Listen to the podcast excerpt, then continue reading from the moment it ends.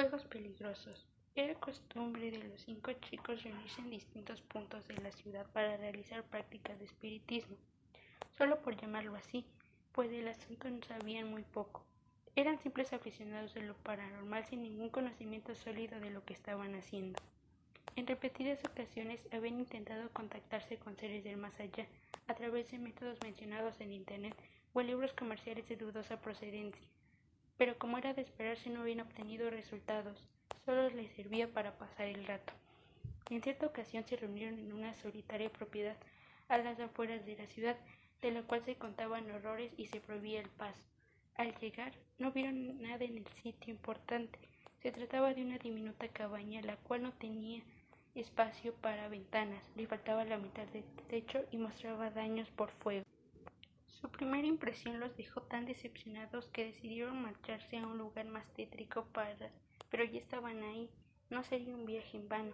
Sacaron sus artefactos, una ouija, un par de velas negras, sangre animal, etc.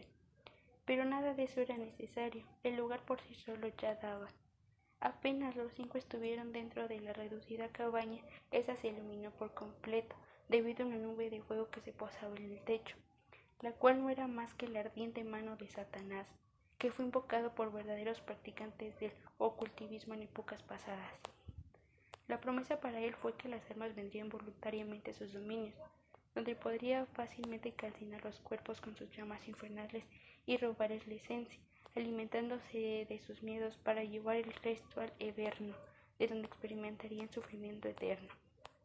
Finalmente los chicos encontraron lo que buscaban, contactaron con lo sobrenatural, lo sintieron, formaron parte de ello y terminaron en sus dominios, solo que olvidaron lo principal en el tacto con el demonio, y es que no estaba hecho para servir a nadie, mucho menos para ser incluido en sus juegos.